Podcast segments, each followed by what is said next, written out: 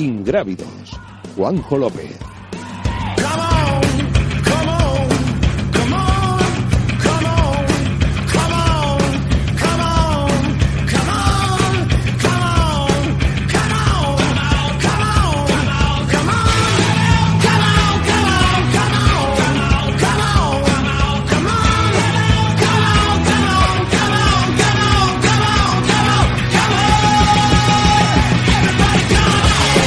Hola, ¿qué tal? Muy buenas, siete y media de la tarde, Radio Marca Ingrávidos, dispuestos a vivir una nueva aventura, pasada ahora mismo por calor, porque es lo que nos toca vivir. Eh, penúltimo programa de la temporada, finalizamos eh, la semana que viene. Ya viviremos esa previa del desafío Somiedo, Campeonato de España Ultra de, la FEDME, y nos despediremos por lo menos a lo largo del mes de agosto, en el que creo que nos hemos ganado un merecido descanso con casi 50 programas a nuestras espaldas eh, esta temporada. Juan Carlos Ganado, ¿qué tal? Muy buenas. Hola, muy buenas. Bueno, ¿qué tal el fin de semana? Porque hemos tenido un fin de semana bastante activo, País Vasco eh, Trail también en Cataluña. Sí, yo es la que más me he fijado, que es la que más me interesaba. A ver, cuéntame. Por el tipo de, corredores que había allí que me pueden llegar. Vamos, unos ya están seleccionados para el Mundial y otros pues hay que echarles el ojo, claro. Hay que echarles el ojo y el guante. Bueno, ¿qué, has, ¿qué, has, visto? ¿Qué te ha llamado la atención un poquito? Bueno, me ha gustado mucho la recuperación de Zaik, que está ya metido en en sus puestos habituales. Eh, por lo que veo, sé que está contento por, por el rendimiento que estaba ofreciendo en las últimas carreras post-mundial. Y es una buena noticia para ser un posible integrante del, mundial. Andreu Simón ha... de que mundial de, Argentina, claro. Sí, sí, Para mí ya es el que el otro mundial me queda. Andrés Simón hizo la larga, la, de 68 kilómetros que ganó Esecuo con Ernest Ausirol, que ganó... Ha sido una de las imágenes más comentadas, ¿no? La llegada a meta que vuelve a poner, eh, vuelve a demostrar, ¿no? Ese tipo de fraternidad que mira, pues el otro día además, este tipo de llegadas se está empezando a, a digamos a contemplar como oficiales dentro del atletismo dentro de, la, de, las, de los jueces no me digas a raíz de toda la polémica aquella que surgió de la llegada de Kilian en esquí de fondo con con el esquí de montaña aquella que surgió toda la polémica. Y están empezando a dar secuos en los primeros puestos, algo inaudito en el atletismo. Bueno, ¿algo más, chicas? Bueno, pues en chicas Seila está terrible, está intratable. Parece ser que no tuvo buenas sensaciones, pero vamos. Eh, menos mal, ¿no? Menos mal. dice que estuvo luchando contra sí misma, pero vamos, la, la verdad es que hizo un carrerón y ganando a gente muy buena. Yo creo que a la densidad de chicos era mayor incluso que la de chicas, pero vamos, las dos carreras fueron de un nivel impresionante. Un nivel muy alto. Y un nivel muy alto también ha mostrado esta temporada, o está mostrando esta temporada, eh, nuestro protagonista, nuestro primer protagonista de, hoy en, en Ingrávidos en Radio Marca. Eh, Danilo Sanz, campeón de, de España de kilómetro vertical. ¿Qué tal? Muy buenas, bienvenido a Radio Marca.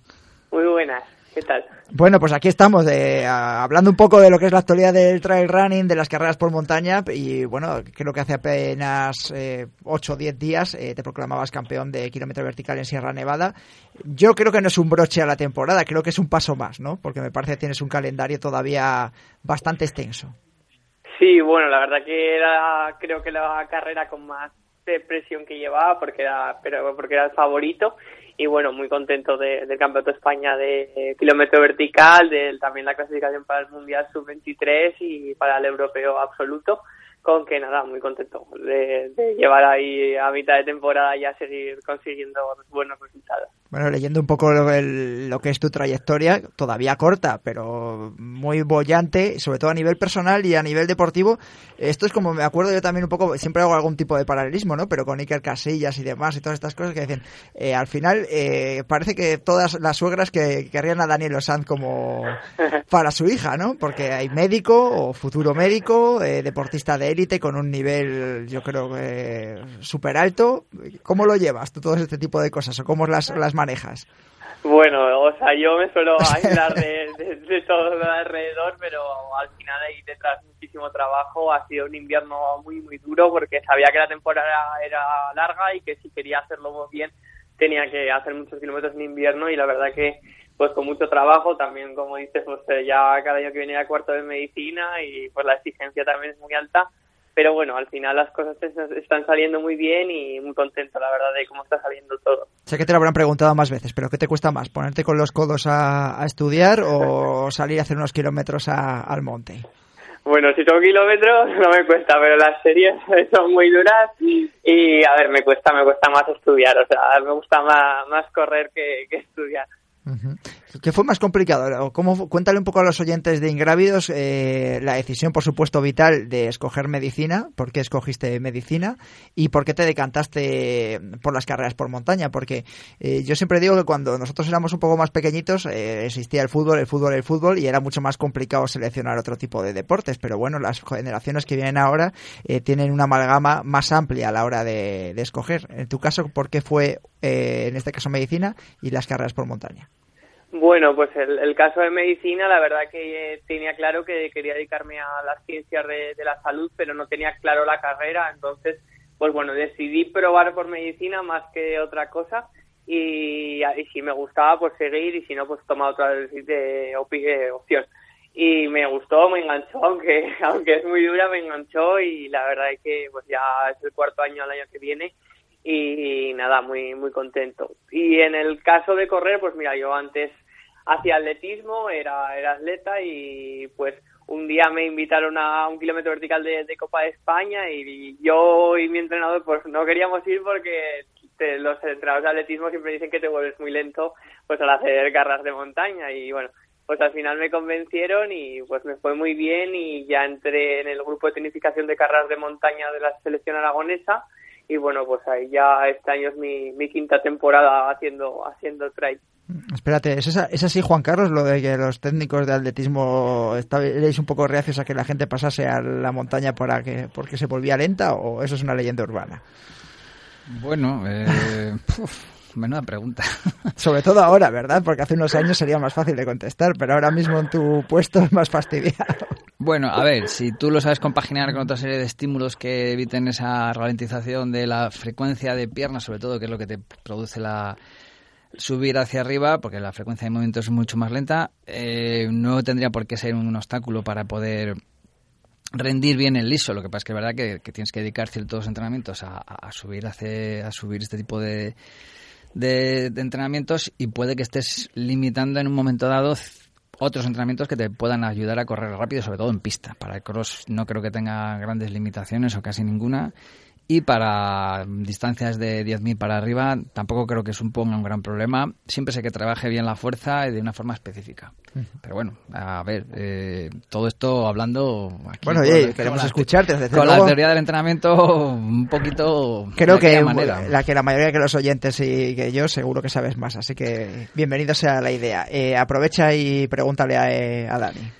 Bueno, hola Dani. Eh, quería haberte preguntado más sobre el tema de la, de la carrera, pero bueno, yo creo que ya te hemos hastiado bastante con este detalle. Pero sí que me ha hecho, me ha sorprendido el hecho de que decías que si no estudiaras tampoco podrías eh, entrenar o podrías ser atleta. No sé, no entiendo, o sea, entiendo por qué lo dices. La entrevista que le hizo nuestro compañero Jorge Millaruelo en carreras eh, por montaña. Pero vamos, yo sí que me ha tocado atletas compaginar estudios con, con entrenamiento de alto nivel, pero siempre se les invitaba a estudiar carreras relativamente sencillas.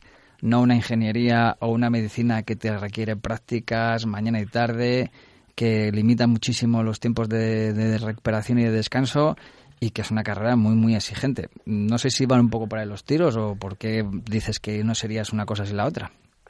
O sea, sí, o sea, lo hago más al revés. O sea, no estudiaría medicina si no corriera, porque eh, la exigencia que, que, me da la, o sea, que tiene la, la, propia carrera, la propia medicina, a mí me sirve el deporte pues para organizarme, para poder luego hacer los exámenes bien, poder organizar el día sobre todo. Y si no hiciera deporte yo sé que al final me agobiaría o la presión sería tan alto a nivel de dedicar solo a mi vida a la medicina que yo creo que no, no lo podría soportar o no podría digamos conseguir los buenos resultados que estoy consiguiendo en la carrera si no me organizara tan bien sin, sin tener el deporte.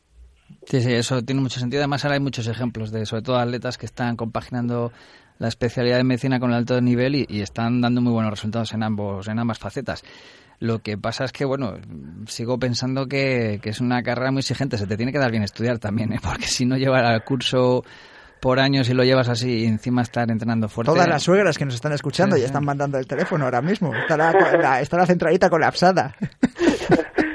es muy es muy complicado la verdad y sí que es cierto que lo que comenta sobre todo donde más quitamos tiempo es a la hora de recuperar a los, a los descansos y todo eso que es donde más yo lo noto en verano que en verano pues me da tiempo a entrenar lo mismo pero sobre todo las sensaciones entrenando son mucho mejor porque no voy con una continua fatiga siempre. O sea, donde más pierdo a la hora de, de, entrenar es en la acumular mucha fatiga y es donde, donde quitas tiempo al final es en la recuperación y es lo que peor lo que peor se lleva a nivel del deportista de élite, pues compaginándolo pues, con una carrera tan dura. Pero bueno, en mi caso y con mi entrenador lo que intentamos hacer es, pues si tengo exámenes, eh, adecuar los entrenos, tener claro que, que tengo 20 años, estoy haciendo una carrera y irlo llevando poco a poco. También positivamente, pues esto me ayuda, digamos, a controlar, a tampoco pasarme de entrenar mucho y es como que es un freno obligatorio en mi, en mi vida. Eh, con 20 años, claro, te voy a preguntar qué quieres ser de mayor, eh, porque hasta ahora está bien que estás eh, teniendo unos resultados asombrosos a nivel de, deportivo, pero te, bueno, te voy a preguntar en qué te quieres especializar primero en, medicina. ¿Ya tienes seleccionado, elegido qué rama quieres escoger o a qué te quieres dedicar o especializar? No tengo la, rama, digamos, que, asegurada, pero sí que quiero enfocar la medicina al deporte, porque al final mi vida es el deporte y lo mejor para mí, yo creo, por lo que más voy a disfrutar de mayor sería enfocando la medicina al deporte. Me parece bien, cuadra bastante. Y luego que quieres ser mayor, de mayor como corredor de, montaña. Hasta ahora has conseguido una serie de triunfos, eh, quizás en carreras un poquito más cortas. Yo no sé si quieres ir a más largas, te quieres especializar todavía más. Eh, ¿Qué sueño tienes a nivel de carreras por montaña? Aunque seguro que quieres correr las típicas pruebas que a todos tenemos en la cabeza, pero seguro que hay algún sueño así que te apetece hacer. Bueno, o sea, mi sueño es, ser campeón del mundo absoluto, o sea, y así como sueño tengo tengo ese y, me gustaría conseguirlo. Y de tipo de carreras, pues bueno, de momento las carreras cortas se me adecuan bien. Tengo claro que, que de mayor haré, haré alguna ultra, pero de momento me voy a quedar con, la, con las carreras cortas. Además, están cogiendo ahora un boom bastante fuerte porque antes creo que era la ultra, pero ahora los corredores están volviendo a las carreras más cortas, bueno, hasta, hasta distancia maratón y a mí sinceramente pues a mí me gusta correr correr con los mejores y pues encantaría pues seguir el año que viene por ejemplo haciendo la Copa del Mundo de, de Running pero haciéndola pues en, distancias cortas. Y bueno, luego a ti te va a tocar seguro. Eh, ya sabes que hay un debate sobre olimpismo sí, olimpismo no. Eh, tú como deportista, eh, ¿te gustaría acudir a unos Juegos Olímpicos como, el, como representante de carreras por montaña o trail running? No sabemos hacia dónde irá la disciplina. Sí, o sea, a mí ser olímpico, pues como cualquier deportista, pues puede ser un sueño pero también tengo claro que, que para que el trail olímpico se tiene se tiene que hacer bien tiene que tiene que hacerse todo de forma adecuada y un tipo de carrera que, que se parezca digamos a una, a una carrera de montaña pura y dura y yo creo que si se consigue eso pues sería para, para el deporte sería para el deporte de montaña sería muy muy bueno. Bueno pues ya sabes que hay muchos deportistas quizás un pelín más clásicos yo te tenía intención de preguntártelo porque tú vienes de, de, abajo y eres muy joven todavía que son un poco reacios no que se meta el movimiento olímpico y con lo que eso conlleva en, en el mundo de la montaña.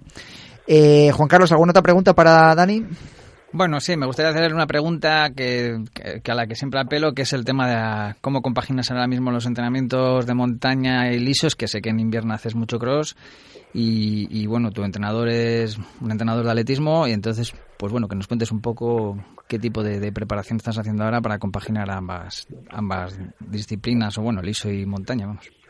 Bueno, pues en invierno digamos que lo dedico al atletismo, hago, hago sobre todo entrenos de atletismo, hago series en liso y hago eh, rodajes en llano, aunque los rodajes son más largos de lo que eh, hago en carrera, digamos que hago rodajes pues hasta 24, 25 kilómetros, todo ello para acostumbrarlo el cuerpo para luego correr en montaña.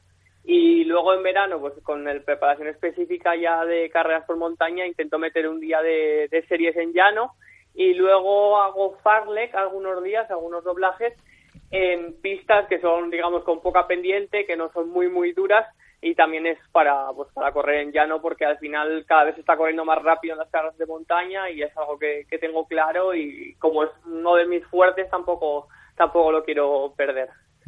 Eh, salió esta, eh, esta semana en la convocatoria del Campeonato del Mundo Juvenil de Skate Running, que nos había contado Rogerio Macías hace unas semanas, eh, que se celebra en la Gran Sasso en Italia y donde tú fuiste protagonista además el año pasado. lideras a una selección de bastante importante, o por lo menos con bastante futuro. Eh, los cadetes Miguel Benítez, Aitor Ugarte, John Bat, eh, Alba de Mendiolagoitía, Juan Rodríguez, eh, María Costa, categoría junior Nico Molina, Albert Pérez, Diego de la Peña, Ana Irrutia, Lide Urrestarazu, eh, Yaiza Miñana, que es compañera tuya además en la selección aragonesa, y en promesa pues ya llevamos ahí que Daniel Osanz lidera la selección con Wilfredo Wilfred Yado, Juan Montoya, Irati Zubizarreta, Ainara Uribarri y María Beringues. Eh, bueno, ¿con qué expectativas llegas a esta prueba? Bueno, o sea, el año pasado fui pues, tres veces triple campeón del mundo junior, pasó a categoría sub-23. Eso es. Y bueno, eh, a ver, sé que tengo presión, sé que lo quiero hacer muy bien, estoy trabajando muy fuerte estas dos semanas para llegar lo, mejor posible. Y bueno, o sea, mi objetivo es conseguir medallas, el color, pues bueno, o sea, yo tengo claro que para conseguir al menos un oro, que sería, pues digamos, un sueño, conseguir oro sería sueño, pero eso es muy muy difícil, me tiene que salir el día perfecto, toda suerte esté conmigo y, bueno, o sea, mi objetivo es conseguir medallas y si se puede llevar a España otra vez a ser campeón del mundo por equipos, pues bueno, pues yo muy muy contento. Me imagino que te enfrentas a la prueba de media maratón, ¿no? Sí, o sea, hago el kilómetro vertical, que son 3,6 y mil, que digamos que es mi, mi fuerte. ¿Tu prueba? Y luego, la media maratón, que serían 22 con, con 2.000 positivos. Es bastante dura, es una carrera, tiene tramos técnicas, pero es más dura que, técnica. También se me adecua bien y bueno, pues a ver, ya me la conozco el año pasado y como se repite el sitio, pues eso es una ventaja, una ventaja para mí. 18 seleccionados, tres corredores y tres corredoras por categoría. Bueno, Dani Osanz, muchísimas gracias por haber estado en, en Grávidos en Radio Marca y que haya mucha suerte el resto de la temporada. Vale, muchísimas gracias a vosotros. Y nos vamos ahora hasta Sanabria porque esta misma semana eh, el Ultra Sanabria By Stage eh, acaba de anunciar, eh, bueno, anunciar que mantiene ese formato tan, tan de moda ahora mismo con el Tour de Francia de los Mayotte, de, grandes premios. Antonio del Pozo, su director. Antonio, ¿qué tal? Muy buenas, bienvenido a Radio Marca. Hola, muy buenas, gracias. Bueno, no sé qué tal lleváis las inscripciones, porque quedan aún, aún quedan casi tres meses. Estamos hablando de una cita que se celebra del 9 al 13 de octubre de, este mismo año, de este 2019, tercera edición. Eh, pero bueno, aún hay tiempo para inscribirse, me imagino.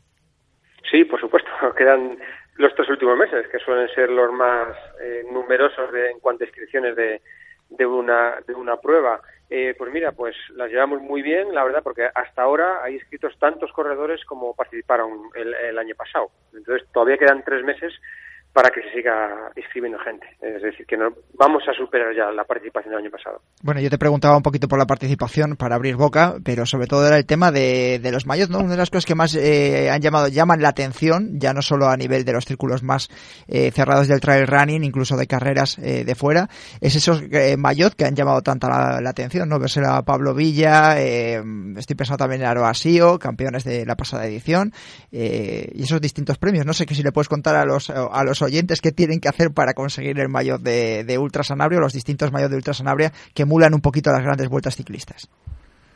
Bueno, pues tienen que ser unos, unos expertos, o ser muy buenos, es decir, para conseguir el, mayor de la, de la general, eh, o ser unos expertos en tanto en ascenso o, descenso en un, en un trail, porque hay eh, diferentes más mayor, el mayor de la general, por supuesto, Luego, mayor de ascenso con tramos cronometrados, es decir, no es el primero que, llegue al, a la cumbre de la montaña, no, es hay un tramo cronometrado de ascenso por los 3, 4, 5, 6 kilómetros de, acceso, de ascenso se van a, cronometrar.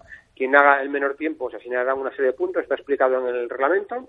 Y luego para el mayor de descenso, pues similar, pero eh, hacia abajo. Pues un tramo cronometrado, se asignarán una, una serie de, puntos.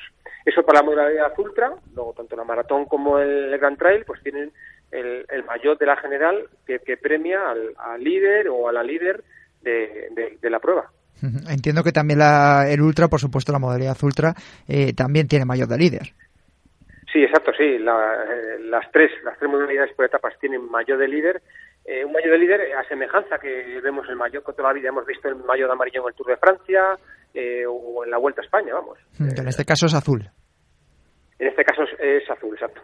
Con unos dibujitos emulando un poco el, agua del, lago de Eh, bueno, al margen del Ultra Sanabria de, de lo que son las eh, tres modalidades eh, de circuitos de por etapas, que son el Ultra de 110 kilómetros, corrígeme si me equivoco en algún momento, el Grand Trail con los 64 divididos en tres días y el, la maratón, que es ideal para iniciarse, que son unos 42 kilómetros dividido también en tres días. este año estrenáis la Sanabria Glaciar Race, que es una carrera en formato de semi-autosuficiencia con 254 kilómetros.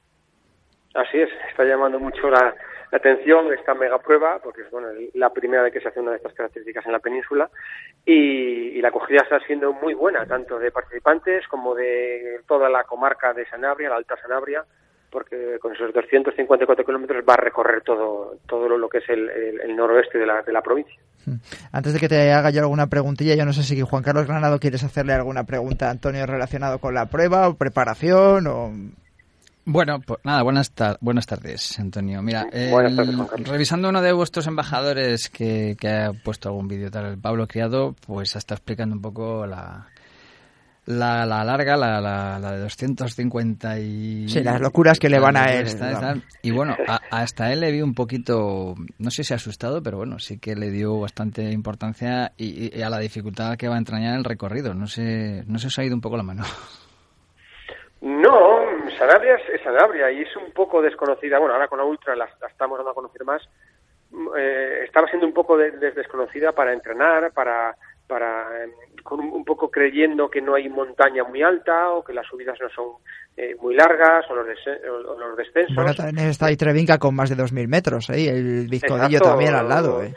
Eh, eh, eh, eso es, estamos, hombre, el lago de Sanabria está a mil metros y luego, pues es un kilómetro vertical y tienen que, en, la glaciar, se sube a cinco picos por encima de dos mil metros, entre ellos Peña Trevinca, es decir, no es no es una, una, una cosa nimia coronar, subir y bajar cinco picos por encima de los dos mil metros. Entonces, de sencillo nada. Luego, él, él yo creo que se esperaba una, una prueba más corrible, pero eh, hay, hay zonas, Sanabria es piedra, es mucha, mucha roca, y hay zonas, sobre todo la, eh, parte que, que estuvo probando el, primer día, la, zona del Vizcodillo, que es una zona muy técnica, preciosa, todo sendero, y que, y que le encantó. Luego ya te metes en, las, en, las, en los senderos, en, la, en las rutas alrededor del lago, el cañón del Tera, todos los cañones, pues son zonas complicadas, que él, se pensaba en unos, un horario o unas determinadas horas para, para hacerla, pero no, ya después de los tres días que estuvo entrenando dijo, no, no va a ser en esto, va a ser en más horas.